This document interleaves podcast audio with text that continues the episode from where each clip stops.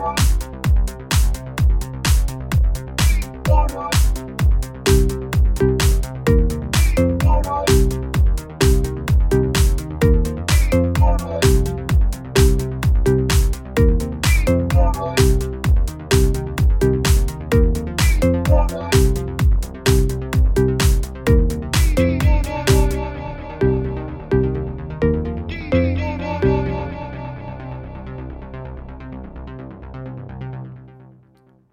Willkommen bei Antenne Baldrian mit dem Claudio. Und dem Dominik. Und diesmal auch noch mit zwei Gästen. Ähm, Gerade vorab, wir werden heute über das Gesundheitssystem reden von der Schweiz. Und da haben wir unseren hochkarätigen Gesprächspartner eingeladen. Zum einen äh, die Miriam Hiller. Hallo, hallo. Hallo, respektive die Miri werden wir sie nennen. Sie ist Oberärztin an verschiedenen Spitälern in der Stadt Luzern. Oder war zumindest. Äh, ist Notfallärztin und wir werden sie jetzt gerade auch ein bisschen näher kennenlernen.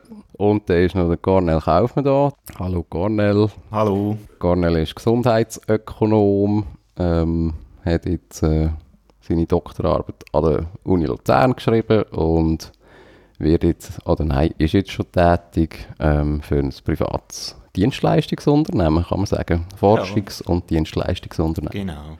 Ja, dann äh, erste mal Frage, oder äh, was, ich eigentlich, was uns da zusammengebracht hat, ist, dass äh, das Schweizer Gesundheitssystem wieder mal äh, in den Medien ist und auch wieder mal politisch diskutiert wird. Anhand von schwarzen Listen. Was sind schwarze Listen? Das sind äh, innerhalb, also das sind kantonale Listen von säumigen Prämienzahlern von der obligatorischen Krankenkasse. Und es gibt in der Schweiz neun Kantone, die schwarze Listen führen. Unter anderem ja der Kanton Luzern, was äh, zumindest die Miri ähm, eigentlich ja auch direkt betrifft. Da habe ich eigentlich gerade mal kurz fragen, bist du im Alltag in dem Sinn von der schwarzen Liste vom Kanton Luzern betroffen? Ja, und zwar in dem Sinn, dass einfach Patienten, die auf dieser schwarzen Liste sind, werden, wenn sie aufgenommen werden, quasi als Fall, gibt es so zwei Paragraphenzeichen hinten dran, was so viel bedeutet wie, sie sind auf dieser schwarzen Liste, was quasi für uns heisst, man dürfte halt eben einfach nur entsprechende Notfallbehandlungen machen und muss dann das halt auch mit Unterschrift be äh, bezeugen, dass das jetzt ein Notfall war, wenn man den Patienten behandelt hat. Ja, es geht ja eben bei diesen schwarzen Listen darum, dass man äh, eigentlich säumige Prämienzahler äh, auf die Liste nimmt. Also das macht der Kanton für Krankenkassen, respektive die Krankenkasse meldet die jeweiligen Personen beim Kanton und der Kanton tut ja die Listen eigentlich äh, zentral betreiben. Äh, was ich mir da immer so ein bisschen die Frage stelle, kann man das so genau abgrenzen, was ein Notfall ist und was nicht? Ja, nein, das ist, das ist ja eben genau das Schwierige. Das ist ja eigentlich das in meinen Augen Unmögliche. Also ich meine, schlussendlich, wenn der Patient auf den Notfall kommt, hat er selber ja schon das Gefühl, er ist ein Notfall, die fängt ja schon an. Und mhm. dann ist es eigentlich ermessen von jedem Einzelnen und dann kommt halt auch dazu, dass du ja eigentlich als Arzt oder Ärztin quasi verpflichtet bist, medizinische Hilfe zu leisten. Also es ist eine schwierige Grenzwanderung zwischen was machst du jetzt und was machst du nicht. Und häufig machst du halt tatsächlich weniger, als du es vielleicht bei jemand anderem würdest machen, aber das Notwendige machst du eigentlich immer. Und am Schluss musst du halt einfach unterschreiben, dass, jetzt ein, dass du das als Arzt als Notfall betrachtet hast mit deinem Fachwissen. Ähm, was aber, glaube ich, soweit ich weiß, noch nicht bedeutet, dass es die Krankenkasse auch als das anerkennt und dann auch zahlt. Ich glaube, das ist nicht gleichbedeutend. Aber hey, ihr werdet ja wahrscheinlich irgendwelche, äh, wie sagt man dem, Anweisungen haben, wie er mit so Fällen umgeht, oder? Also heisst Notfall, es muss lebensbedrohlich sein? Ja, nein, Notfall ist ja eigentlich auch, wenn jemand starke Schmerzen hat oder ich weiß nicht, höchstes Fieber oder massive Angstzustände oder keine Ahnung was. Das kann mhm. ja auch, das finde ich jetzt gilt auch als Notfall, aber ehrlich gesagt wüsste ich jetzt nicht, ob wir eine Liste haben, wo wir uns daran halten könnten, wo wir sagen, wenn der und der Punkt erfüllt ist, dann gilt es als Notfall und sonst halt nicht. Soweit ich weiß, ist das Ermessen vom behandelnden Arzt. Also und da geht jetzt in der Hierarchiestufe geht das auch nicht weiter hoch. Also da ist man eigentlich dann als, als Oberärztin oder auch ist man auch schon als Assistenzärztin dann in einer, ja, in einer Situation, wo man äh, muss entscheiden oder äh also als Assistenzarzt darfst du grundsätzlich eigentlich immer sagen, ich will das nicht entscheiden und kannst deinen nächsten Höheren dazu holen, also den Oberarzt. Mhm. Aber ich muss es entscheiden. Also es ist Ja, du hast ja nicht unter Umständen nicht Zeit, um nach, ich weiss nicht, wem anzuleiten, sondern es ist auch in meinem Ermessen, aber es ist auch schon als Assistenzärztin in meinem Ermessen eigentlich gewesen. Und sind da, also gibt es da auch ein Sanktionierungsprogramm? Also was ist jetzt, wenn jetzt du sozusagen das volle Programm jemandem als Dienstleistung eigentlich gibst, wo eben eigentlich auf dieser schwarzen Liste ist? Was, also kann da etwas passieren in dir? Oder gibt's da, kann es da einen Zusammenschiss geben? Oder kann das irgendwie Konsequenzen haben, persönliche? Ganz ehrlich, keine Ahnung. Ja. Also es hat auch für das Haus Konsequenzen, weil das Haus halt alles zahlt, was ich mache. Mhm. Weil es möglich ist, dass die Krankenkasse das ja immer noch nicht zahlt. Mhm. Also am Schluss zahlt es einfach das Spital selber. Ja. Aber ich wüsste nicht, ob, ich habe keine Ahnung, ob irgendeine Statistik geführt wird, von welcher Doktor macht welche Notfallbehandlungen bei schwarzen Listenpatienten Mhm. und welcher verursacht mehr Kosten, keine Ahnung. Ja, da haben wir ja jetzt auch gerade heute noch in der Sonntagszeitung einen Bericht gehabt. Also wir nehmen heute am Sonntag auf, am 6. Mai. Ähm, ist noch ein Bericht vom Kanton St. Gallen, wo eben ein, äh, eine Entbindung von einer Frau eigentlich von der Krankenkasse nicht hat gezahlt werden, wo auch auf dieser Liste ist. Wo dann aber vor Gericht äh, eigentlich eben das Spital eigentlich recht bekommen hat. Also dass das dann, dass eine Geburt als Notfall gilt. Ja, dort ist es aber, glaube ich, gerechtfertigt worden, nicht im Sinne von als Notfall, weil akut lebensbedrohlich, sondern einfach, weil mit starken Schmerzen verbunden, also weil halt die Geburt mit massiven Schmerzen verbunden ist und weil massive Schmerzen auch als Notfall quasi dürfen gelten oder dringliche medizinische Behandlung dürfen in Anspruch nehmen. Ja, Thema schwarze Liste, nehmen wir noch den Cornelis Boot. Wie gesagt, du bist ja Gesundheitsökonom. Und also wie sieht man das jetzt äh, vielleicht aus einer Warte von einem Gesundheitsökonom überhaupt? Das, äh, das ist ja eine Art des Werkzeug, wo, ähm, wo dafür da soll sein, dass man eben eigentlich säumige Prämienzahler motiviert, so ihre Prämien zu zahlen, respektive halt eine kleine eine Disziplinierung äh, in die, in obligatorische Krankenkasse Prämienzahlung äh, reinbringen. Ist das ein legitimes Werkzeug oder äh, also hat, das, hat das irgendeine Legitimität? Oder? Also, was, was, wie ich es sehe, ist es natürlich so, also wir haben ja, wie das Gesundheitssystem aufgebaut ist, gibt es ja Prämienverbilligung. Also das heißt für die, die grundsätzlich Prämien nicht können zahlen ähm, aufgrund von einem tiefen Einkommen, die haben eigentlich Anspruch auf eine Prämienverbilligung. Das heißt, der Kanton und der Staat zusammen, die zahlen eigentlich die Gesamtprämie oder einen gewissen Anteil davon. Ähm, jetzt ist es so, dass, wenn ich mich nicht täusche, ist eigentlich eine schwarze Liste eingeführt worden mit der Annahme, dass man da kann die Leute zum Prämie zu zahlen motivieren und zwar die Leute, die eigentlich ähm, die Prämie auch können zahlen können. Sprich, die, die eigentlich keine Prämienverbilligung haben. Aber so wie ich das jetzt auch in der letzten Zeit in den Medien gelesen habe, ist es ja tendenziell so, dass man herausgefunden hat, dass doch auch ein recht grosser Anteil von diesen Leuten auf der schwarzen Liste grundsätzlich eigentlich Anspruch hätten für Prämienverbilligung. Was ähm, ja, natürlich gewisse Fragen aufwirft und in der Umsetzung, ob man, also was genau damit bezweckt wird, schlussendlich auch mit so einer schwarzen Liste. Also die haben Prämienbewilligung eben Anspruch darauf, aber beziehen sie einfach nicht Genau. aus Genau. was auch immer für Gründen. Ja, vielleicht eben Gründe, mögliche Gründe, wo man natürlich auch immer wieder mal diskutiert ist.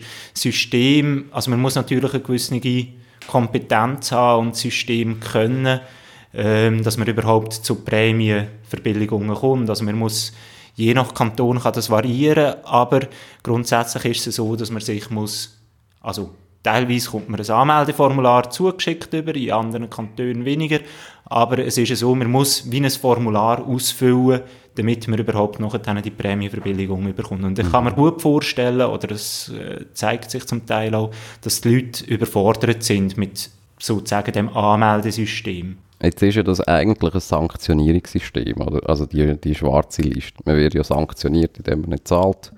Ähm, jetzt wird gerade im Gesundheitssystem, oder also in etlichen, so in der Schweiz und auch in anderen, wird ja häufig eigentlich über Anreizsystem geredet. Also wie, wie bringt man überhaupt äh, ja, so die Player in dem, ganzen, in dem ganzen System dazu, dass das Ganze eigentlich ja günstiger oder effizienter zu machen am Schluss? Wie ist das so, also in der Forschung gibt es da irgendwie klare Meinungen, also was, was irgendwie besser funktioniert? Also eben, wie du, wie du gesagt hast, also ich denke, grundsätzlich würde ich jetzt auch eher mit positiven Anreizen eigentlich so etwas angehen, als mit ähm, sozusagen negativ, also mit schlussendlich, dass die eigentlich bestraft werden, wo die Prämien nicht zahlen. Ähm, aber jetzt gerade spezifisch auf das Beispiel angewendet. Ähm, ich meine, man kann natürlich, äh, also jetzt eben gerade, wenn man wieder für Prämienverbilligung redet, also eben dort würde ich einfach auch sagen, wir könnten natürlich auch das System vereinfachen, indem das noch neu die Leute vielleicht auch klar kommen in diesem System. Aber jetzt gerade ich meine, die, wo, wo die Prämie nicht zahlen, aber trotzdem vielleicht könnten. Also ich glaube, das ist ja schlussendlich auch ein relativ kleiner Anteil von der Gesamtbevölkerung. Mhm. Ähm, das sehe ich jetzt, also ich weiß nicht, ob man dort muss eingreifen oder inwiefern dass man dort auch eingreifen kann. Aber wenn man das natürlich vergleicht mit den Gesamtkosten, die das Gesundheitssystem ähm, generiert, ist das bestimmt ein kleiner Anteil. Also mhm. ich würde eher sagen, man muss schauen, dass auch die, ähm, die wirklich eine Prämienverbilligung nötig haben, dass die auch ähm, schlussendlich die Prämienverbilligung überkommen.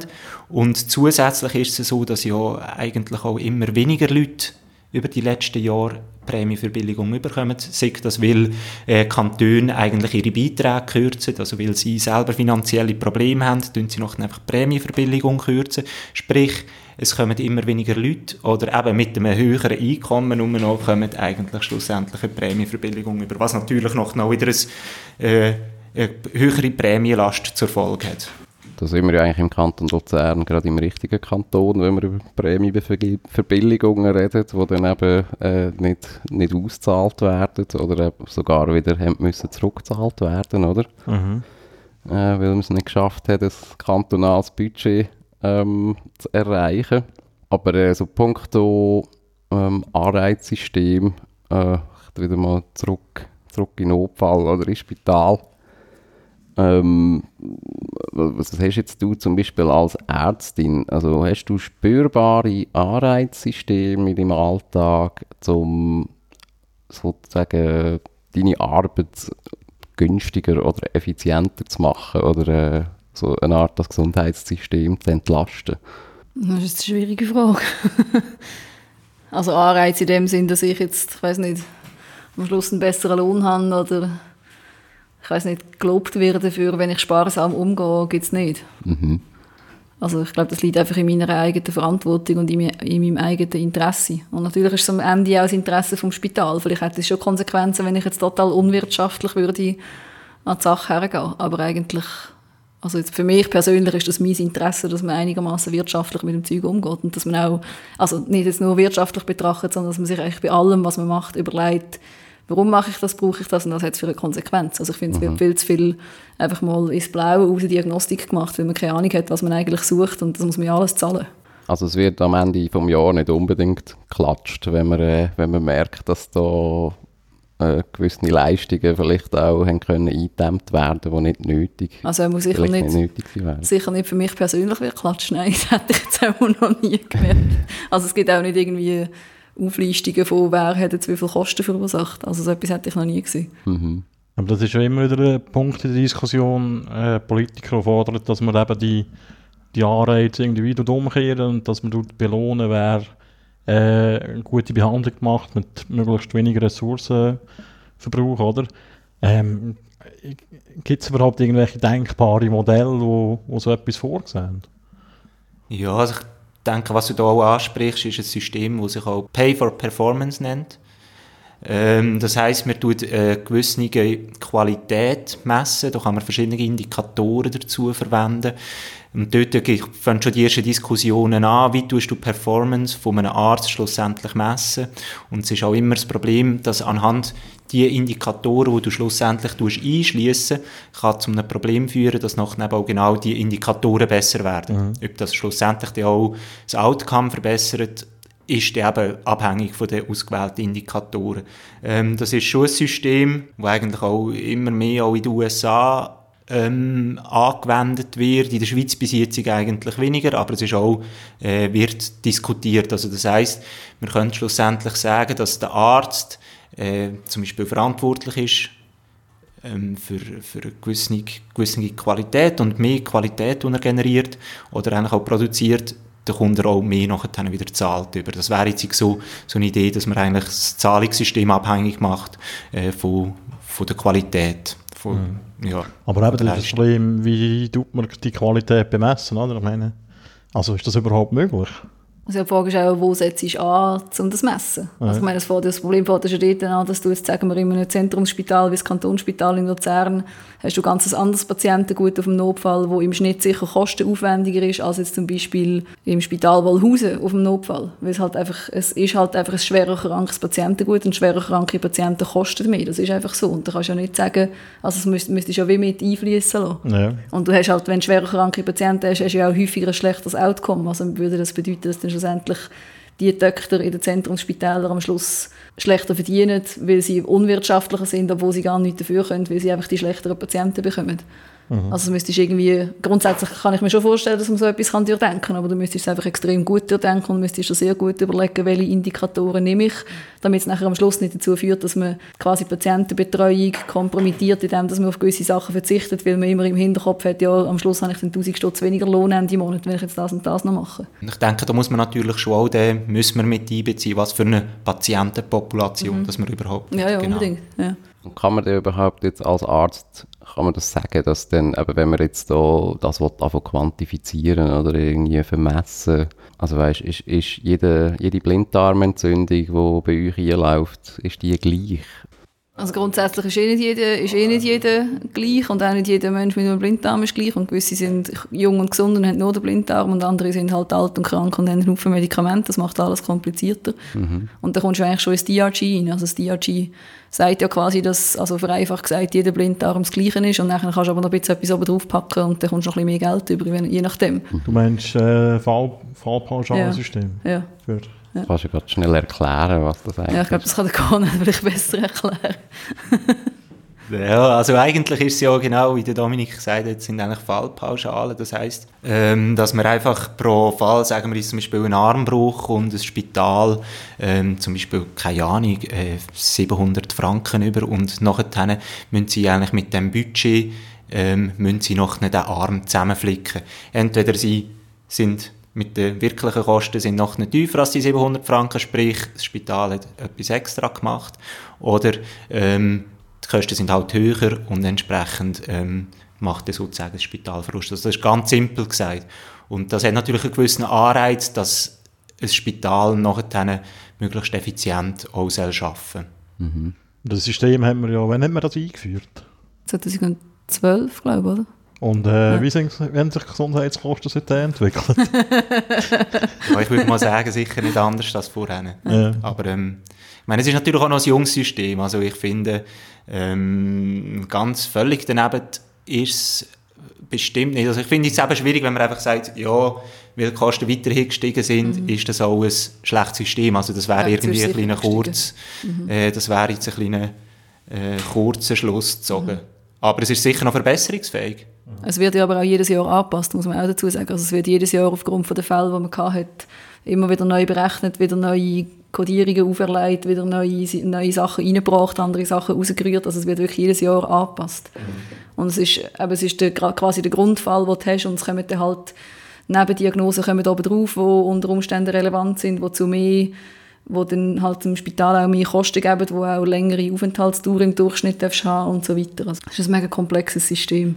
Also man probiert die Realität ein bisschen besser, immer besser abzubilden ja, auch. genau.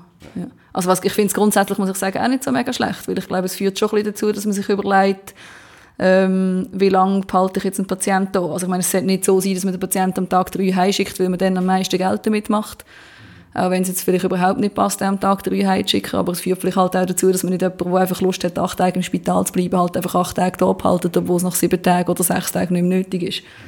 Also ich glaube, es, hat schon, es ist schon nicht nur schlecht. Ja, tönen tut es ja eben eigentlich super, dass man halt, eben, dass eigentlich ein Spital dann von sich aus ja eigentlich seine Prozesse auch, auch ähm, so muss optimieren, aber dass noch etwas übrig bleibt für das Spital. Oder da halt wie der, der Preis, den sie bekommen für die Leistung, eigentlich ja. einmal festgelegt ist. Wobei man auch muss sagen, dass es halt auch ganz, ganz viel, da kenne ich mich auch zu wenig aus, aber es gibt ganz, ganz viel Hintertürchen, sage ich jetzt mal, wo man nutzen kann. Also wo man kann ein Beispiel ist zum Beispiel eine, eine spezielle Blutgasanalyse bei einem Patienten, der eine Lungenentzündung hat. Und wenn du die Blutgasanalyse machst und die ein gewisses schlechtes Resultat zeigst, dann steigt die Fallpauschale, die du bekommst für einen Patienten, wenn du ihn aufnimmst und er ein paar Tage im Spital bleibt, die steigt. Also du bekommst mehr Geld über, wenn du die Untersuchung machst.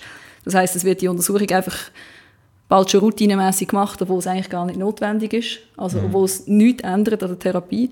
Aber es ändert halt etwas am Geld, das du am Schluss überkommst. Und das finde ich ähm, höchst, wie soll ich sagen, zweifelhaft. Weil ich finde, erstens, du hast einem Patienten eine Untersuchung aufbürden, die es eigentlich nicht bräuchte. Und zweitens schröpfst du eigentlich das Gesundheitssystem, indem du einfach eine Untersuchung machst, die 2'000, 3'000 Stutz mehr Geld gibt, die aber eigentlich nicht nötig gewesen wäre und die du vielleicht vorher nicht gemacht hättest. Also es gibt da schon, eben, es, es gibt auch die Gegenseite. Aber du kannst ja auch innerhalb von dem Pauschalsystem gibt es ja noch äh, so Fehlanreize, wenn man dem so sagen dass eigentlich äh, je mehr Leistungen du äh, erbringst oder je, je mehr Kosten du verursachst, desto mehr Geld kommt das Spital noch darüber. Oder? Ja, also bis zu einem gewissen Grad. Ich glaube, es ist schon nicht unendlich, dass du mehr kannst reinpacken und mehr überkommst. Es ist schon irgendwo, irgendwo kippt es dann nicht gegenrichtig. Aber es ist zum Beispiel auch Sachen, wenn du einen Patienten hast, der sagen wir, einen Parkinson hat und das steht auf der Diagnoseliste im Bericht, wo nachher am Schluss verschickt wird und der Patient hat auch Physiotherapie gehabt während dem Spitalaufenthalt wegen dem Parkinson, gibt es viel mehr Geld, als wenn zwar der Parkinson draufsteht, aber der Patient nicht Physiotherapie gehabt hat. Was ja gerechtfertigt ist, weil du Therapie mehr machst, aber die Verhältnismäßigkeit vom Geld, was mehr gibt, ist dann irgendwie nicht so ganz stimmig, finde ich. Jetzt, eben, jetzt haben wir eigentlich beide gesagt, dass das äh, Fallpauschalensystem eigentlich noch sinn, sinnvoll ist. Ähm, ich mag mich noch erinnern, in der Debatte seinerzeit ähm, hat man dort schon grosse Hoffnungen reingesetzt, dass das jetzt so wie so eine äh, markante Verbesserung auch können bringen eben was so Anreize angeht und so. Jetzt vielleicht auch eher aus gesundheitsökonomischer Sicht kann man sagen, das hat sich bewährt oder ist, wird sich das irgendwann noch bewähren, wenn wir das äh, System in den nächsten 20 Jahren noch konsequent äh, verbessern. Also ein Punkt, der sicher angesprochen worden ist, also im vorherigen System, wenn man sozusagen ein Fee-for-Service-System hat, das heißt, man kann alles abrechnen, was man noch auch äh, leistet. Dort ist, sind ganz klare Anreize. Also die Anreize sind, die Struktur ist relativ simpel. Das heißt eigentlich, dass einfach, wenn ich mehr verkaufe, komme ich mehr über. Und das haben wir ja eigentlich probiert zu bekämpfen. Ähm, mit dem neuen System ist halt schon so, es gibt eben, wie auch Miri gesagt hat, es gibt viele verschiedene kleinere Anreize, die daraus auch wieder entstanden sind, eben wie zum Beispiel das Upcoding oder ähm, ja, es gibt auch andere Beispiele. Und das ist schon, eben, ich meine, man muss einfach irgendwie noch schauen, dass man die äh, vielleicht auch mit Monitoring oder mit ähm, Überprüfungsmechanismen, dass man äh, vielleicht auch so Sachen kann, äh, kann entdecken. Aber ich kann mir schon vorstellen, dass das wahrscheinlich nicht der völlig falsche Weg ist. Ob das in Zukunft irgendwann mal noch wirklich wird, äh, zu einer Kosteneindämmung führen oder nicht. Also, da, das werden wir noch sehen.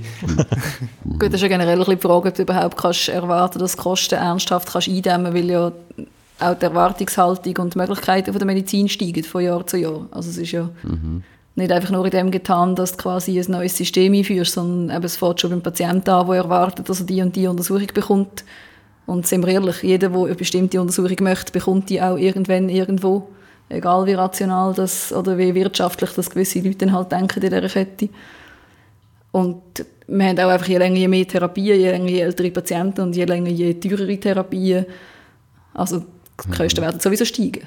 Ja, das finde ich eben noch einen interessanten Punkt. Äh, aber gerade was so Anreizsystem oder Anreiz generell anbelangt. Eigentlich hast du ein Modell oder eine Realität, wo ja auf eine Art sind sich alle unisono einig, dass das irgendwie muss äh, eben effizienter werden, es muss irgendwie günstiger werden oder es muss zahlbar bleiben. Also respektive eben, es muss irgendwie im, im Wohlstandswachstum entsprechen, dass, ja, dass wir nicht irgendwann mal eine Situation haben, wo wir, ich weiß auch nicht, die Hälfte von unserem Lohn an Prämie geht. Aber jetzt, wenn ja du die Situation hast, es kommt eine kranke Person, sei es ein Spital, sei es ein Hausarzt, sei es weiss auch nicht was, halt einfach zu einem Gesundheitsdienstleister, dann hast du eigentlich in dieser Situation hast du eigentlich niemanden, der einen Anreiz hat, weniger, also weniger Geld aus oder dass weniger, erstens weniger Leistungen erbracht werden und ergo halt auch, dass es weniger kostet, weil du hast ja so einen Triangel aus kranker Person, äh, eben Gesundheitsdienstleister und der Krankenkasse. Und eigentlich haben ja die in dem Moment alle drei eigentlich einen Anreiz, dass ja eben, dass sehr viel gemacht wird, wo logischerweise sehr viel kostet, wo dann eigentlich ja all die Millionen von gesunden Prämienzahlern nachher zahlen. Also eigentlich hast du nur in einem gesunden Zustand den Anspruch, dass es irgendwie günstiger werden. Ich denke, der, der Versicherer, der wäre noch der, der am ehesten, der eigentlich nicht unbedingt den Anreiz hat, dass mehr, dass mehr Leistungen bezogen werden. Weil das bedeutet für ihn ja schlussendlich wieder, dass seine Prämien steigen, was ihn auf dem Markt schlussendlich auch wieder unattraktiver macht. Also, darum wird ja auch oftmals diskutiert, dass, ähm, dass eben die Versicherung mehr eigentlich auch die Rolle einnehmen ähm, in der Kosteneindämmung. Aber ich, ich, bin, ich bin völlig ähm, deiner Meinung, also der Patient und der Arzt, die haben ja eigentlich in dem Sinn nicht unbedingt schlussendlich äh, das Interesse, um irgendeine Leistung zu verweigern. Mhm. Aber ist nicht so, dass, also da weiss ich jetzt wenig Bescheid, aber bei den Hausärzten ist es schon so, dass ein, quasi ausgerechnet wird, was sie für Kosten verursacht haben und dass sie quasi anhand von ihrem Patienten, von, vom Schnitt, wie krank ihre Patienten sind, in einem gewissen Schnitt von Leistungen müssen liegen Mhm. Weil sie sonst irgendwie halt Krankenkassenzulassung oder so etwas verlieren. Ich weiß nicht genau, wie das ja. organisiert ist, aber bei den Hausärzten hat es schon einen gewissen Ansporn, dass das nicht einfach alles ins Blaue raus gerade ja. ist, ist schon da. Ja. ja, und ich glaube, das ist schon eben, also ich auch schon von ich glaube, es gibt auch Versicherungen, die eben genau so ein Monitoring eigentlich mhm. machen mhm. und je nachdem auch ähm, so wie Briefe in den Ärzten nachher mhm. verschicken, wenn sie extrem hohe Kosten ja, generieren. Genau. Also was, was steht in so einem Brief hin? Also keine Ahnung, kann ich nicht sagen. bitte, bitte nicht mehr so viel Geld ausgeben. ähm, aber ich weiß nicht, ob schlussendlich in der Durchsetzung, ob sie irgendwie gegen die können vorgehen dass, oder das ob sie es machen, das weiß ich ehrlich gesagt nicht. Das weiß ich auch nicht. Ähm, aber ein anderer Punkt, den du vorhin auch noch gesagt hast, ist, ähm, eben wegen dem Anteil von unserem Budget, wo wir eigentlich brauchen für Gesundheitskosten. Also ich bin mir manchmal auch nicht ganz sicher, ob wir einfach auch ein bisschen ein Umdenken brauchen. Also einfach, dass einfach gegenüber von, sagen wir 20, 30 Jahren einfach heutzutage Gesundheit einfach wichtiger ist. Ähm, und durch das wir eigentlich auch parat sind, um mehr für die Gesundheit auszugeben. Mhm. Klar, das ist für die, die, unten dran sind an der Einkommensverteilung, ist das natürlich extrem hart. Ähm, wo natürlich je nachdem auch wieder irgendeine Lösungen gefunden werden Aber einfach im Ganzen im Allgemeinen, es ist ja wie so Kommunikation, für Kommunikationsmittel geben wir ja jetzt heutzutage auch mehr aus, weder dass man das vielleicht vor 50 Jahren gemacht hat. Also einfach nur immer über Kosten zu reden oder dass das jetzt einen grösseren Anteil einnimmt, ich finde, ich weiß nicht, inwiefern das, überhaupt nur ein Problem ist, sondern vielleicht ist das halt einfach auch ganz ein normaler Wandel von der Zeit, dass man einfach heutzutage ein grösseres Gewicht ähm, auf Gesundheit legt und auch die Möglichkeiten hat, um ein grösseres Gewicht auf Gesundheit zu legen, als das vielleicht noch vor 50 Jahren der Fall war. Mhm. Jetzt hast du aber gerade gesagt, dass eben äh, für die ja da am Unterende von der, vom Einkommen, also für die das Problem kann sein. Ähm, was, ist, was wäre davon zu halten, wenn man so eine einkommensabhängige Krankenkassenprämie würde einführen, so wie man das irgendwie bei der AHV könnte? Das wäre jetzt natürlich ähm, grundsätzlich eine Möglichkeit, wie dass man das so etwas machen könnte. Grundsätzlich sehe ich es aber eher so, dass man ein Umverteilungssystem haben wo im Hintergrund arbeitet. Also, dass eigentlich alle für, die, für ein gewisses Produkt eigentlich auch den Preis zahlen, wo das Produkt wirklich hat sagt, das jetzt kann ein Brot sein, dort zahlen auch alle den gleichen Preis. Also wenn ich jetzt von Krankenkassenprämien rede, dass eigentlich alle den Preis zahlen, wo auch wirklich den Wert von dem Produkt hat. Aber noch im Hintergrund ähm, nachher die Bedürftigen eigentlich sozusagen eine Unterstützung, einen Transfer bekommen. Und das ist einfach so, dass das ist halt auch aus ökonomischer Sicht, dass es keine äh, sozusagen Preisverzerrung gibt. Aber ähm, das wäre sicher etwas, wo, wo schlussendlich ähnlich wirkt wie eben das System, das wir heute haben, wo eigentlich alle gleiche Prämien zahlen, aber noch halt eben Prämienverbilligung überkommen. Was sind denn so Nachteile eben jetzt von einer Preisverzerrung? also jetzt nicht irgendwie hochwissenschaftlich, oder, äh, Nein, aber es kann das wieder dazu führen, Ja. dass dann eben die Leute irgendwie eben unnötige Leistungen vielleicht beanspruchen würden, wo, wo sie sonst nicht werden, oder? wenn du das halt eben auf freiwilliger Basis hast, wie jetzt zum Beispiel das Brot, und das wird halt einfach günstiger, das heißt genau, dass die Leute, die dann auch weniger dafür zahlen, mehr davon konsumieren. Also mehr als sie überhaupt können essen Zum Beispiel.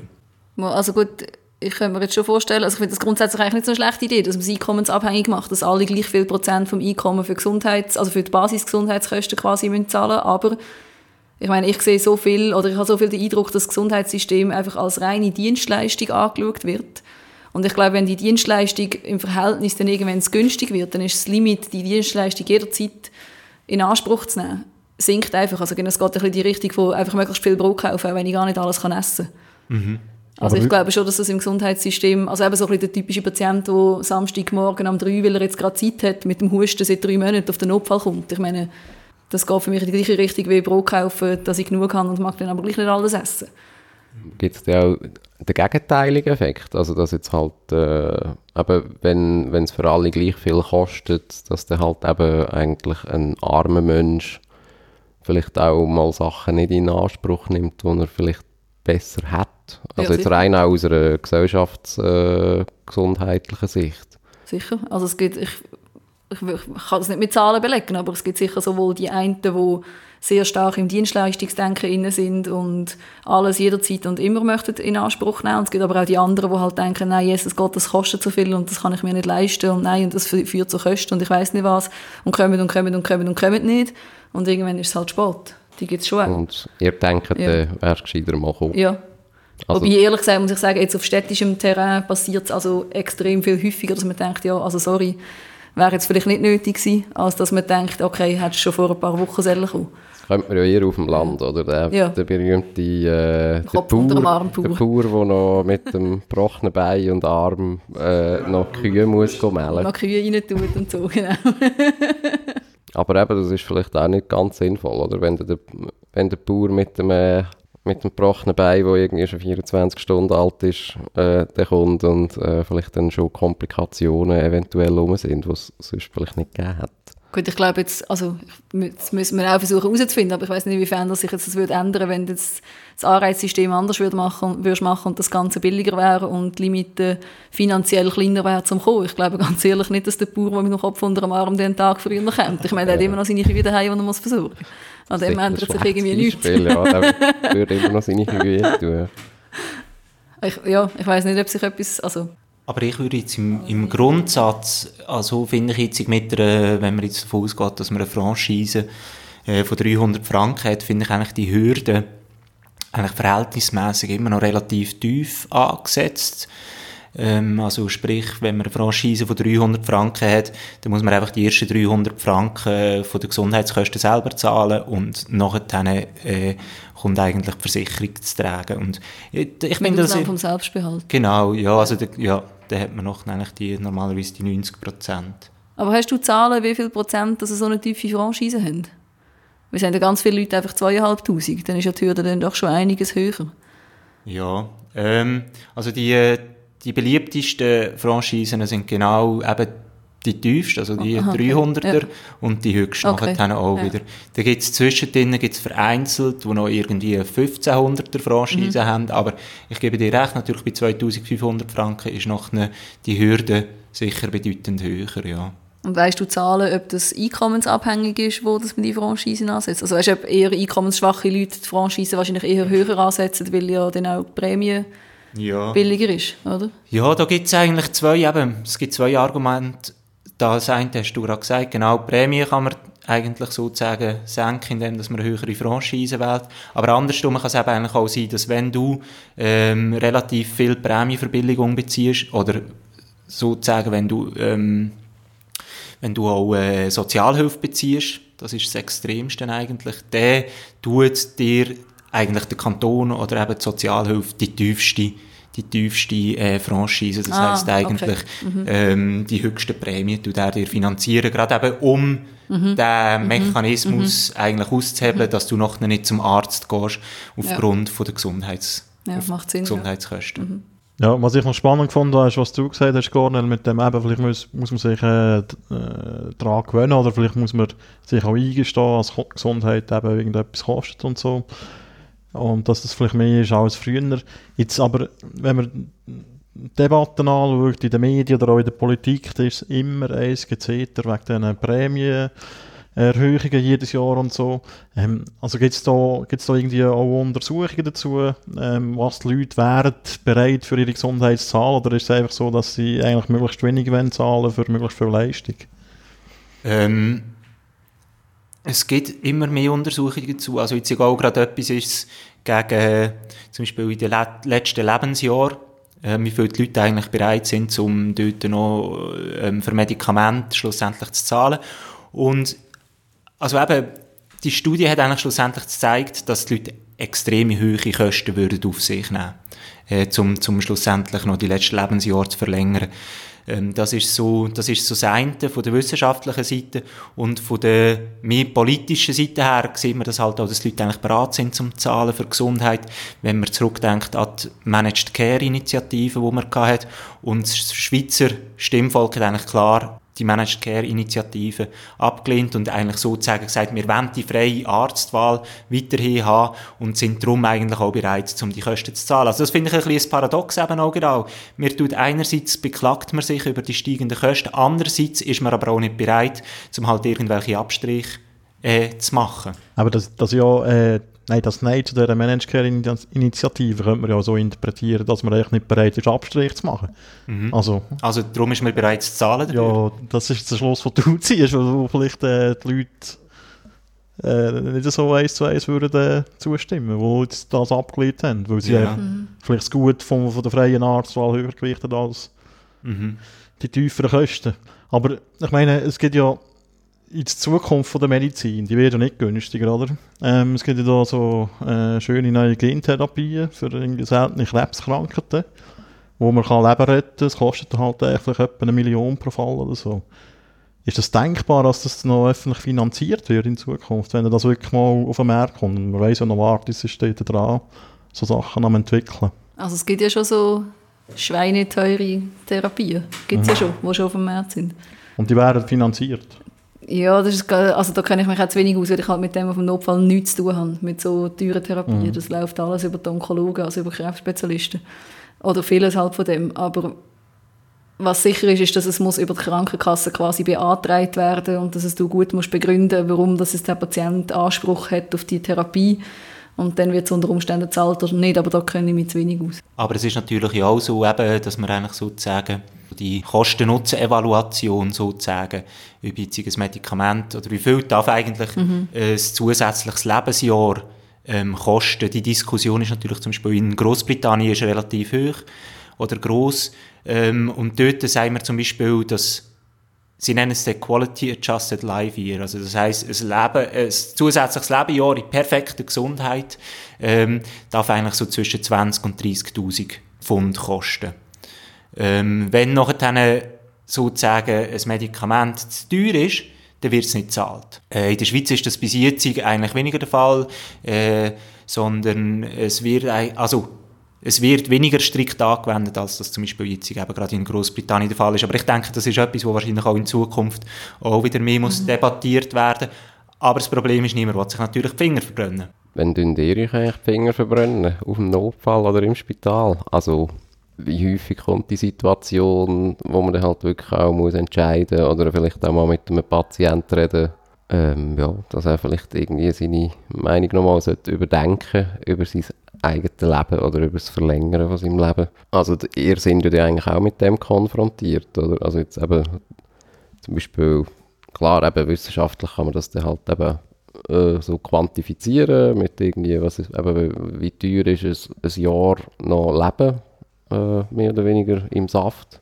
Bei euch steht ja dann einfach eine Person vor euch, oder, wo eventuell wollt weiterleben oder eben sie wollen vielleicht eine Therapie oder also es muss ja vielleicht auch nicht immer nur um Leben und Tod gehen, es kann ja auch um es kann um ein Kniegelenk gehen oder es kann ja auch eben um Mobilität gehen im Alter oder Gut, aber dort ist halt, also jetzt gerade wenn es ähm, blöd gesagt nicht um Leben und Tod geht, dann Natürlich diskutiere ich das auch mit den Patienten, aber das ist dann eigentlich weniger mein Ding, ob jetzt noch eine Knieprothese machst oder nicht. Das, mit dem habe ich einfach nichts zu tun. Mhm. Also das ist, oder ein, ja, vielleicht mal einen Herzschrittmacher einlegen, das ist vielleicht mal noch etwas, wo du anfangen zu diskutieren auf dem Notfall, macht das noch Sinn oder macht das nicht Sinn, aber auch da sind eigentlich die Kosten, jetzt zum Beispiel von einem Herzschrittmacher, sind in der letzten Zeit sicher gesunken und man macht es mhm. grosszügiger, als man es vielleicht früher gemacht hat, ja. auch noch bei alten Leuten, aber da habe ich eigentlich wenig damit zu tun. Und wenn ich muss diskutieren mit Patienten oder Angehörigen, ob jetzt eine Therapie noch Sinn macht oder ob jetzt halt vielleicht einfach doch der Schluss gekommen ist, dann ist das nicht auf wirtschaftlicher Basis, also gar nicht. Ja klar, auf dem Notfall sind sicher ein bisschen andere Diskussionen oder äh, Angelegenheiten. Ja. Aber also dann geht es darum, wie ist das Outcome zu erwarten, hast du ein gutes Outcome zu erwarten, hast du ein Outcome zu erwarten, das der Patient mhm. noch hätte wollen. Und wenn das so ist, dann machst du vielleicht mal noch eher etwas, als wenn, er, wenn etwas zu erwarten ist, wo der Patient nicht mehr hätte wollen, wo er sich noch hätte können dann machst du es nicht. Aber dann machst du es nicht, wie es der Patient, dem Patient sein mutmaßlicher Willen ist. Und dann machst du es nicht, weil es jetzt noch so und so viel wird kosten oder nicht kosten oder. Ja, du bist ja jetzt noch nicht gerade äh, mehrere Jahrzehnte in diesem Beruf, aber äh, also weißt du irgendwie, was vielleicht eben ältere Ärzte da irgendwie über das sagen, wie sich überhaupt eben die Rollen auch Arzt-Patient, die, die hat sich ja verändert oder auch wenn du jetzt mit dem 62-jährigen Chefarzt redest oder was auch immer? Oder ist das ein Thema bei euch? Das hat sich sicher geändert, ja. Also es hat sich sicher geändert zum einen eben, dass man halt mehr das Ganze als Dienstleistung anschaut, die 24 Stunden vorhanden ist. Es kommt auch häufig das Argument, ja, ich zahle ja Krankenkasse und ich zahle jedes Jahr mehr Krankenkasse, also darf ich auch dann, wenn ich jetzt gerade will, auf den Notfall kommen, auch mit etwas, was wir vielleicht nicht finden, gehört auf den Notfall. Das ist sicher ein Aspekt. Ich glaube, ich bin auch überzeugt, dass es an der ja, der Bildung fehlt von den Leuten. Also, dass wir jetzt halt vielleicht unsere Generation noch gerade so noch gelernt hat von den Eltern, mit was kann man mal daheim im Bett bleiben und mit was sollte man halt vielleicht zum Doktor oder wenn sollte man zum Doktor. Und dass die jüngeren Leute das einfach nicht mehr wissen. Also ich meine, wir haben Leute auf dem Notfall, die seit zwei Stunden verkältet sind. Und das Gefühl haben, das geht jetzt gar nicht und wir müssen jetzt sofort etwas machen und das ist furchtbar und das mhm. ist ganz, ganz schlimm. Also ich meine, ja. das können wir uns nicht vorstellen. Also also, äh, du musst jetzt so tun, als wären wir alle schon mega alt. ähm, also, nein, wir sind ja alle so um die 30. Nein, und, und das andere Aber, ist ja schon äh, auch noch... Was, was sind denn das wirklich so 20-Jährige oder was, die mit einem Schnupfen auf einen Notfall ja. kommen? Okay. Ja. Crazy shit. Also abgesehen davon, dass es, und das finde ich eigentlich noch fast beunruhigender, dass es auch zum Beispiel Mütter gibt von zum Beispiel 17-, 18-jährigen Kindern oder quasi Erwachsenen, die anrufen und fragen, ja, mein Sohn hat so wahnsinnig Halsweh was kann ich jetzt noch machen? Kann ich vorbeikommen und überhaupt? Okay. Mhm.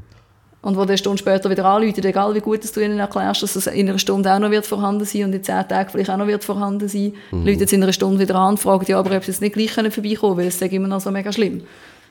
Aber, und das ähm, andere ist halt schon, der Dr. Google ist halt schon auch der hat Einzug gehalten. Also es kommen, die Leute kommen ganz, ganz häufig eben nicht mehr wie früher auf den Notfall oder zum Doktor im Sinne von, der Doktor weiß eh, was er macht, das ist der Gott in Weiss, sondern sie kommen und sagen, ja, ich glaube, ich habe das und das und ich möchte jetzt das und das. Mhm.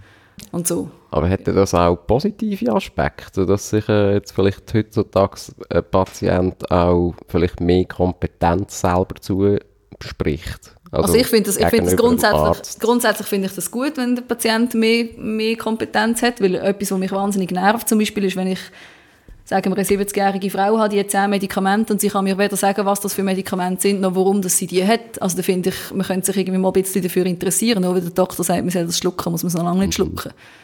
Also dort finde ich, ist es schon gut, wenn die Leute aufgeklärter sind und besser wissen, warum dass sie was haben und was sie genau haben und warum sie was nehmen müssen und auch können mitreden, ob sie das jetzt wollen oder nicht. Mhm. Aber es hat halt, finde ich, ehrlich gesagt auch Grenzen, weil ich meine, wenn ich mir muss sagen lassen von einem Patienten, was genau alles muss abgeklärt werden und in welchem Zeitraum und wie bitteschön und was nachher muss passieren, dann kann ich Aha. eigentlich dafür arbeiten, dann kann der Patient das selber machen. Ich hätte noch gerne ein MRI für meinen Kopf. Genau, zum Beispiel. und so gesamtökonomisch sind das überhaupt Sachen, also äh, tut man das, ist das irgendwie, wird das erforscht oder ist das, sind das so zu softe Parameter für, Nein, für überhaupt nicht. Also ich meine, also wenn man so schaut, was so gerade Informationen sind, das ist natürlich sehr wichtig, weil eben, man sagt ja, es gibt so die asymmetrische Information, das heißt, dass der Arzt äh, natürlich eigentlich viel mehr, besser weiß, was schlussendlich ähm, nötig ist und der Patient ist natürlich eigentlich der Unwissend. Und eben was in dem Zusammenhang, was man natürlich auch ab und zu oder was sehr stark analysiert wird, wird noch, noch wird überhaupt die äh, ungleiche Information wird ja ausgenützt vom Arzt. Sprich, du der Sachen verkaufen, sozusagen verschreiben, wo schlussendlich eigentlich nicht unbedingt im besten Interesse vom Patienten sind. Ähm, aber natürlich, ich sage jetzt auch, ich meine, so in einem, in einem Spital, auf einem Notfall, spielt das sowieso keine Rolle, oder nicht sowieso Nicht keine so- Rolle, sondern nicht nicht so so eine grosse Rolle. Gruppe. Ich meine, das ist natürlich vor allem ein Problem, wenn man in seine eigene Tasche kann wirtschaften kann, wie wenn man zum Beispiel halt eine eigene Praxis hat. Und ich kann mir schon vorstellen, umso mehr Kompetenz, umso mehr Wissen, dass ein Patient heutzutage hat, ähm, umso kleiner wird eigentlich der, der Informationsunterschied ähm, sein. Und von dem her kann man das auch eigentlich als positiv anschauen. Also ja, es ist eigentlich sogar etwas, wo uns, ich glaube, das ist früher noch mehr passiert, wo uns eigentlich überfordert, wenn uns Patienten sagen, ja, sie müssen entscheiden, sie sind der Doktor. Also ich bin mir eigentlich gewöhnt, dass ich einem Patienten erklären kann, was Sache ist und verschiedene Varianten kann aufzeigen, verschiedene Vor- und Nachteile und dass dann quasi der Patient aufgrund von diesen Informationen, wenn er die verstanden hat, entscheidet, was er möchte für sich. Aber man hört immer noch sehr viel, vor allem von, so ein bisschen von älteren Leuten, ja, Frau Doktor, das müssen doch Sie mir sagen, Sie sind doch der Doktor. Man muss eigentlich sagen, ja, ich, ich kann Empfehlungen abgeben, aber ich weiß ja nicht, was die Person für sich will. Also, Ähm, ich äh, äh, hier nehme noch ein an dem Beispiel, das du erzählt hast, dass irgendeine Mutter und sagt, äh, ihrem Teenager Halsweh hat. also, bis so ein Telefon mal bei euch landet, was muss da alles schief gehen? Es muss ja erst mal außerhalb von der Öffnungszeiten sein von sonst- äh, sonstigen Anlaufstellen, oder? also es muss entweder außerhalb der Öffnungsseite sein von sonstigen Anlaufstellen oder man hat wie so häufig einfach keinen Hausarzt mehr und denkt sich, ja, der Notfall ist ja eh da. Ist das äh, irgendwie ein städtisches Problem? Also, wir kommen ja alle so ein bisschen aus einem ländlicheren Kontext, wo es halt wirklich normal war, dass du irgendeinen Hausarzt hast und wenn, wenn es wirklich irgendwie so 10 Tage Halsweg hast, ja, dann bist du vielleicht mal zum Hausarzt gegangen oder so. Also ich glaube, es ist nicht nur ein städtisches Problem. Gut, das ländlichste, das ich geschafft habe, ist Sursee, aber das ist schon ein Unterschied zu Luzern. Wobei auch dort hat es die Leute, die eben so die, die Patienten, die einfach nicht auf einen Notfall gehören und auch nicht zu den Zeiten, wo sie kommen, auf den Notfall gehören. Ja, also ich weiß auch nicht genau, wie fest dass es, dass es Erziehung ist oder wie fest dass es Erwartungshaltung ist oder auch sicher, ein Problem ist sicher auch, dass es tatsächlich einfach Hausarztmangel gibt. Also es gibt ganz viele Leute, die sagen, ja, ich hätte schon einen Hausarzt, wenn mich einer würde nehmen, weil sie halt einfach keinen findet. Und dass man nicht einen Hausarzt hat, wenn man, ich weiß nicht, sagen wir, man wohnt in Büren, dann will man nicht einen Hausarzt, der in Mecken ist, weil das ist einfach Blödsinn. Nein. Ein Hausarzt muss eigentlich dort sein, wo du bist oder weniger, wenigstens einigermaßen in der Nähe. Und das ist auch etwas, was du häufig hörst, dass sie nicht genommen werden oder nie genommen werden, wo es einigermaßen distanzmäßig Sinn macht. Okay. Und das ist überall, das ist nicht nur in der Stadt.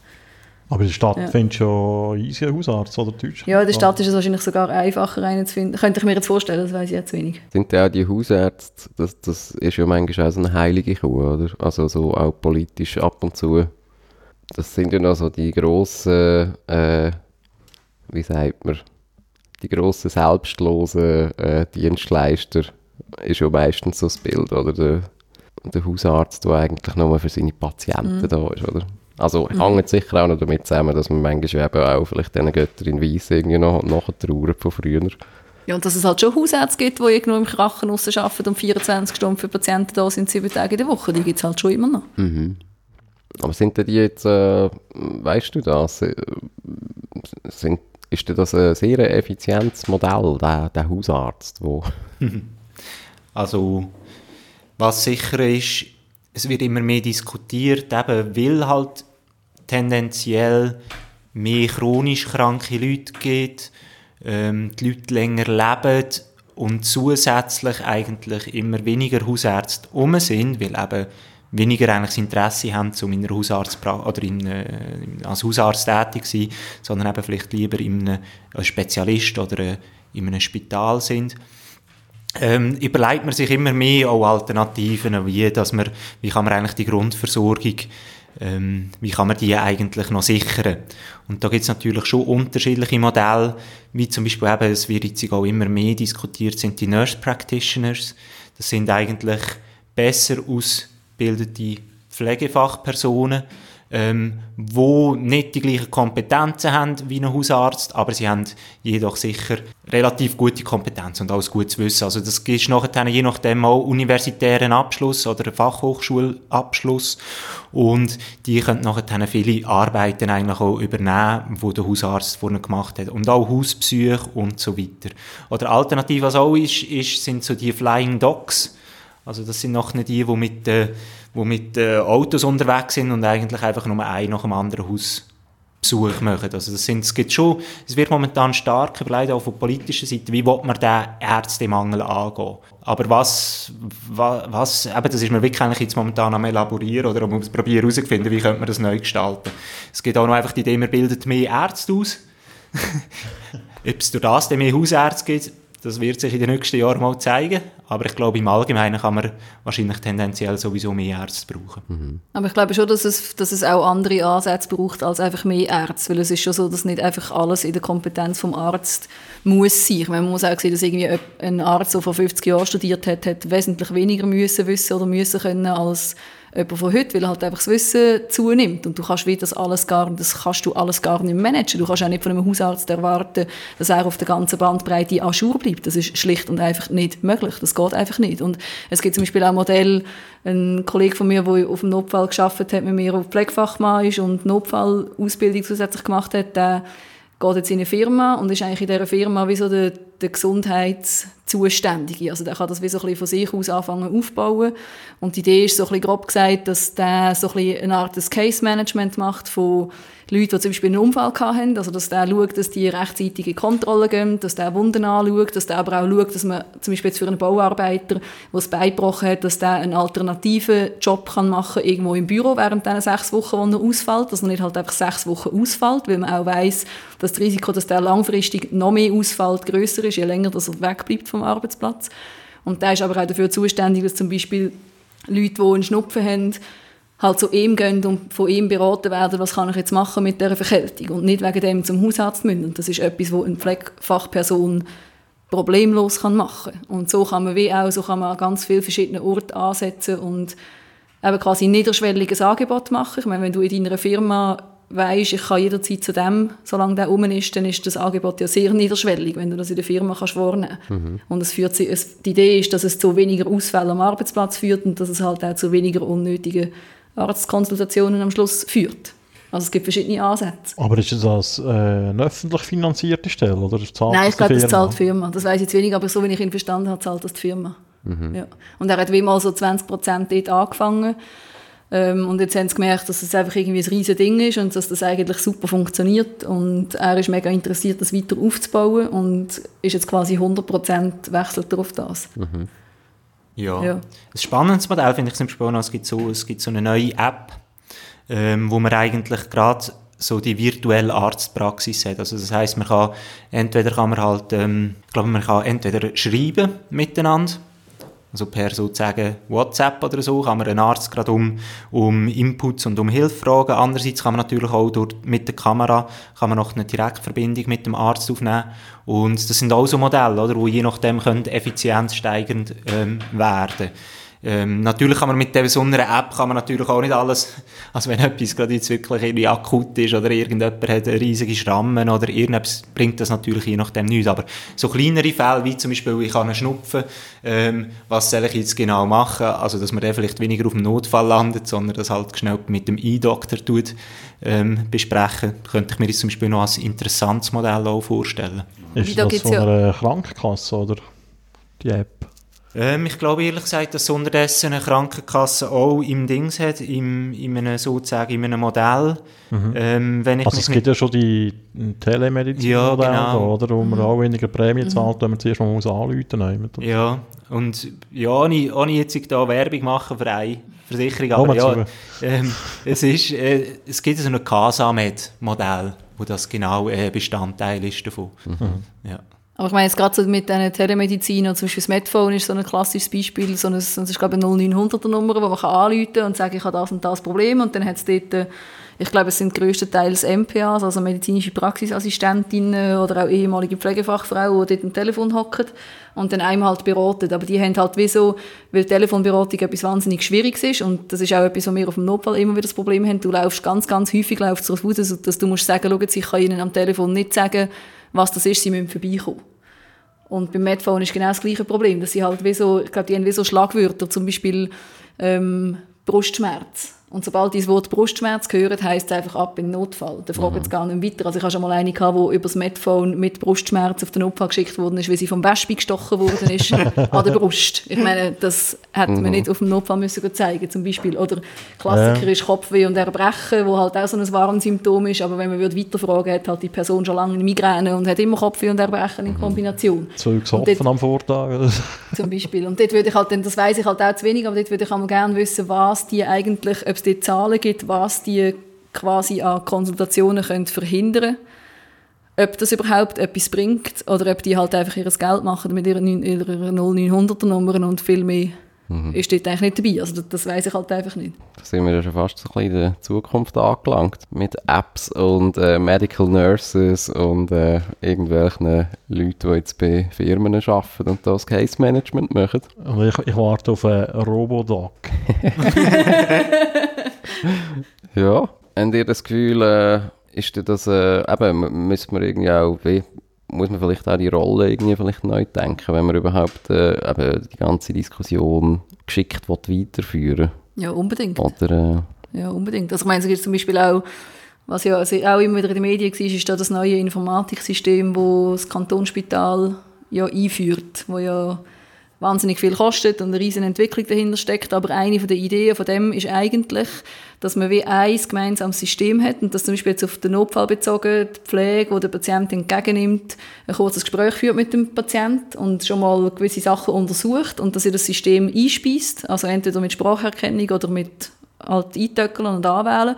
Und ich als Arzt quasi das Zeug, was sie schon gefragt hat, nicht noch einmal muss fragen. Und das könnte theoretisch meine Arbeit massiv effizienter machen, weil die Pflege eigentlich, jetzt gerade ausgebildete Notfallpflege weiss extrem gut, was sie müssen fragen und ich musste eigentlich wie nur noch in die Tiefe, aber das ist so ein, mhm. so ein Ding, wo man irgendwie immer noch, auf der einen Seite ist es meine eigene Gewohnheit, dass ich quasi mein Gespräch mit dem Patienten einen gewissen, einen gewissen Aufbau brauche, um den Patienten kennenzulernen und um mein Schema quasi abhandeln, dass ich mein Schema im Kopf, dass es irgendwie immer noch stimmt. Mhm. Weil es halt einfach komisch ist, wenn du zu Patienten reingehst und sagst, ja, das und das haben sie ja schon erzählt, jetzt möchte ich gerne wissen, wie ist denn mit dem und dem. Mhm.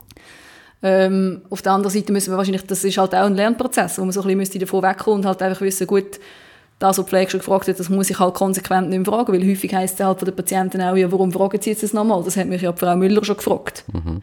Und so kannst du natürlich, wenn die Pflege mir quasi die Hälfte von meinem Gespräch schon abnimmt und die Hälfte der Untersuchungen schon macht, was ich machen kann, die ich nachher nicht mehr machen muss, dann kann ich doppelt so viele Patienten, blöd gesagt, in der gleichen Zeit anschauen, wie wenn ich das auch noch machen muss. Oder? Und es geht dann auch so weit, dass dann quasi aus dem ganzen System heraus wie auch die ganze Administration schon erledigt ist. Also dass ich nicht wie jetzt äh, quasi separat aufschreibe, was ich mit dem Patienten rede und das dann separat muss dokumentieren und in einen Bericht umformen, sondern dass das alles genau aus dem System heraus schon rausgezogen wird. Also dass eigentlich die Effizienz schon gesteigert wird. Und ich glaube, das ist auch etwas, wo man so ein als Doktor ein bisschen weg muss von dieser Rolle.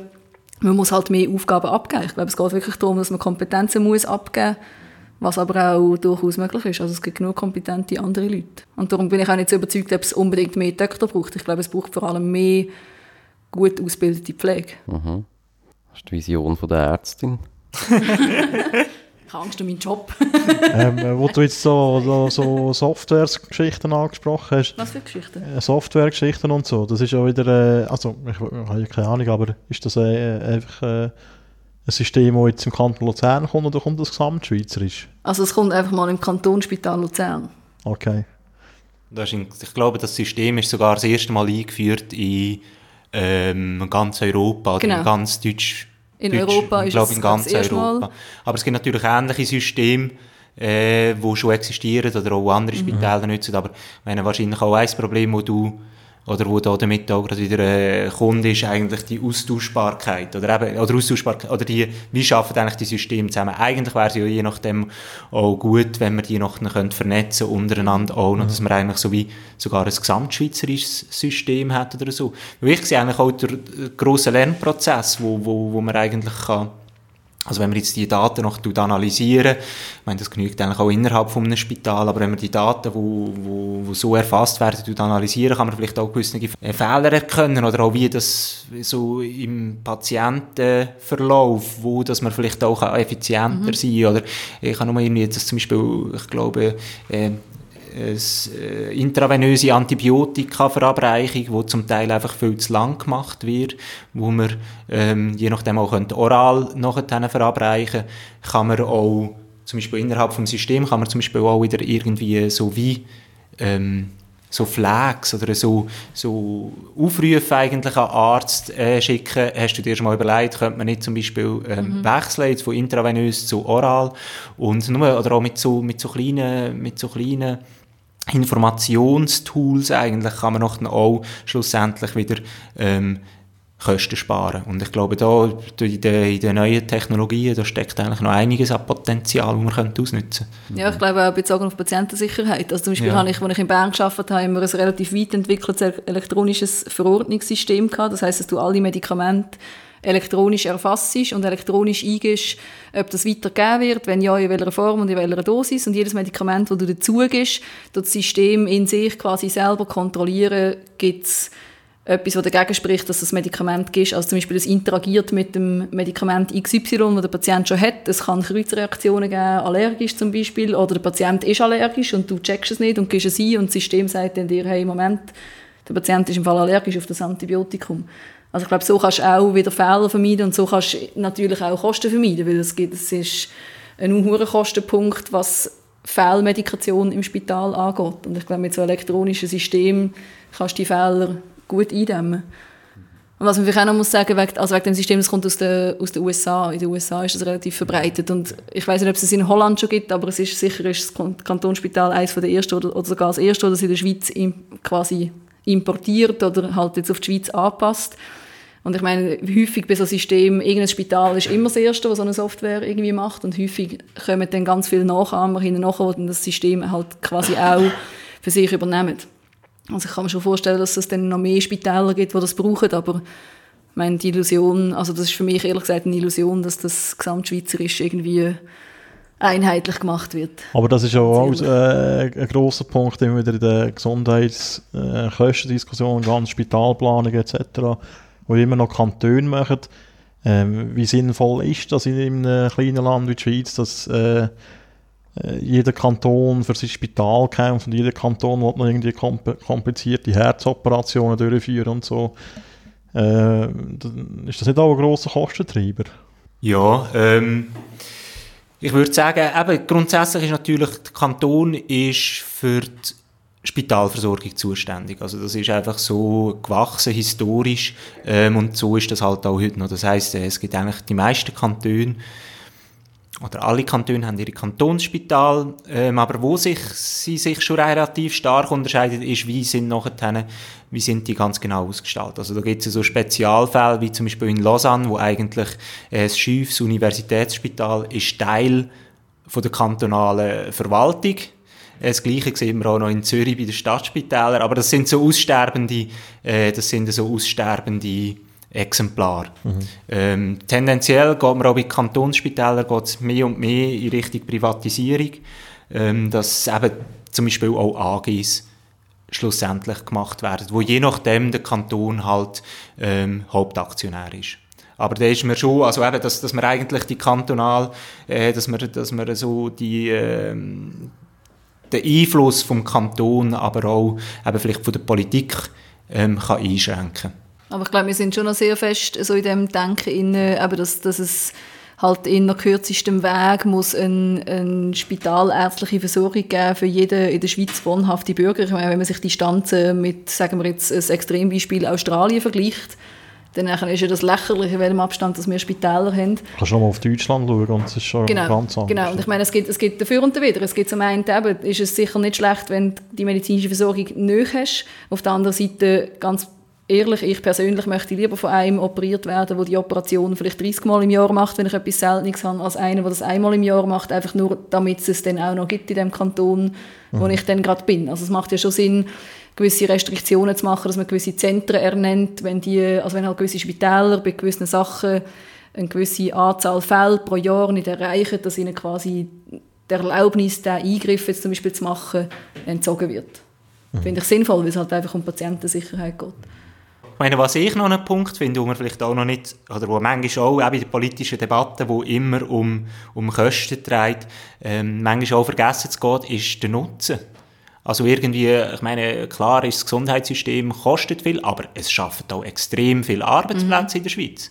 Und das ist natürlich auch nicht ganz, ähm, ganz zu vernachlässigen. Also wenn man denkt, eben all die, ähm, ähm, sagen wir es von da, bei Versicherungen, es sind Ärzte, es sind Pflegezentren, es sind Pharmafirmen, es sind, also es gibt x, x Bereiche, x Branchen, die eigentlich auch ähm, wieder zu, zu der Wohlfahrt von unserem, von unserem Dasein eigentlich beisteuern. Von unserem Vaterland. Sag's doch einfach. Ja, Nein. gut, man, man kann es ja sogar irgendwie generell als auch Wirtschafts-, äh, also als äh, Standortfaktor auch anschauen. Ich meine, das, Ja. das kommt sicher auch in so etwas rein, dass du, Ja. dass du dann vielleicht als Firma, kann das auch ein Faktor sein, Ja. vielleicht gerade bei grösseren Firmen, die da irgendwie Tausende von Leuten irgendwie beschäftigen, äh, ja, kann das auch ein Punkt sein, oder? Äh, wie, ähm, wie häufig äh, eben werden vielleicht die Leute krank und wenn sie krank werden, wie gut ist die Versorgung und wie gut ist überhaupt auch die Absicherung, dass dann die irgendwie wieder am, auch vielleicht wieder mal am Arbeitsplatz äh, erscheinen, oder? Mhm. Nicht irgendwo auf einem Spitalgang äh, versauern, weil niemand sich um sich kann kümmern kann. Ja, aber äh, spannend gewesen mit euch zwei. Ja, danke vielmals. Ja, merci, Merci auch. gekommen. Mal ins Studio. Und äh, ja, ich glaube, das wäre es etwa für heute. Ja, genau. Dann äh, hören wir uns nächste Woche wieder. Bis dann. Tschüss zusammen. Ciao zusammen. Ciao. Dani Busler. Ciao.